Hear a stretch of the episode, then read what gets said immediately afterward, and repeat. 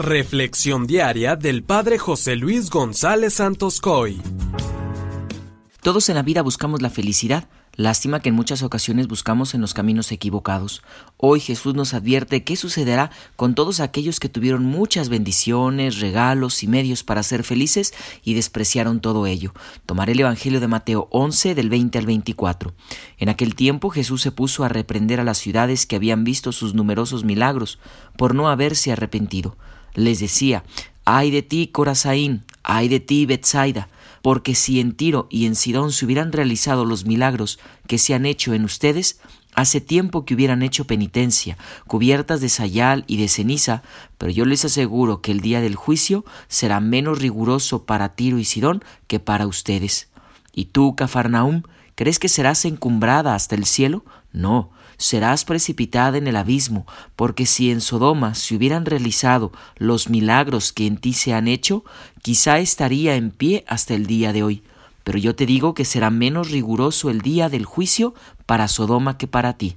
Palabra del Señor. Así como Jesús siempre se preocupa por aquellas personas que sufren, pasan hambre o necesidad y no tutubea en ir a ayudar, así también nos habla siempre de frente y no titubea en decir los errores que están acabando a las personas. Hoy nos deja muy claro que solo hay dos formas de vivir la vida, del lado del Señor con todo lo que implica, es decir, una vida de compromiso y entrega, o bien apartado del Señor, es decir, una vida de total indiferencia a Él. Hoy vemos que Jesús se pone a reclamar y recriminar las actitudes de tres ciudades en donde había hecho muchísimos de sus milagros, ciudades que fueron testigos oculares de la bondad de Dios, pero se negaban a convertirse. Continuamente escuchaban sus predicaciones y veían su actuar de misericordia, pero se resistían al cambio, no aprovecharon lo que tenían y quisieron seguir viviendo su vida, una vida light y sin compromiso. Las ciudades judías de las orillas del lago, Corazaín y Bethsaida, son comparadas con las ciudades paganas del norte y del sur, Tiro, Sidón, Sodoma y Gomorra.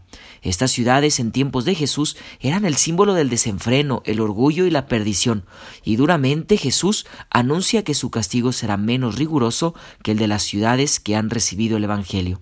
Nosotros los bautizados, los pertenecientes a la Iglesia de Cristo, hemos sido infinidad de veces testigos de sus bondades, de su acción salvadora, de las gracias que derrama sobre nosotros, pero muchas veces no hemos sabido corresponder.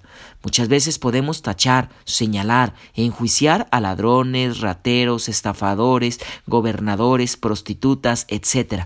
Pero si todos ellos hubieran tenido muchas de las oportunidades que Dios nos ha dado, una buena familia, educación, cariño, ejemplo, etc., tal vez no estuvieran así y vivieran de otro modo.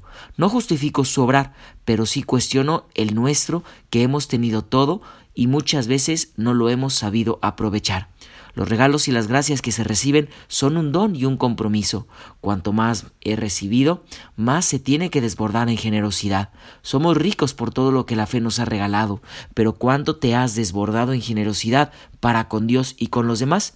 Puede que hoy este reclamo de Jesús vaya con tu nombre, vaya dirigido a ti o a mí, vaya a nosotros, si es que vivimos en la tibieza, en la indiferencia, en la apatía, etcétera. Que la bendición de Dios Todopoderoso, que es Padre, Hijo y Espíritu Santo, descienda sobre ti y permanezca para siempre. Amén.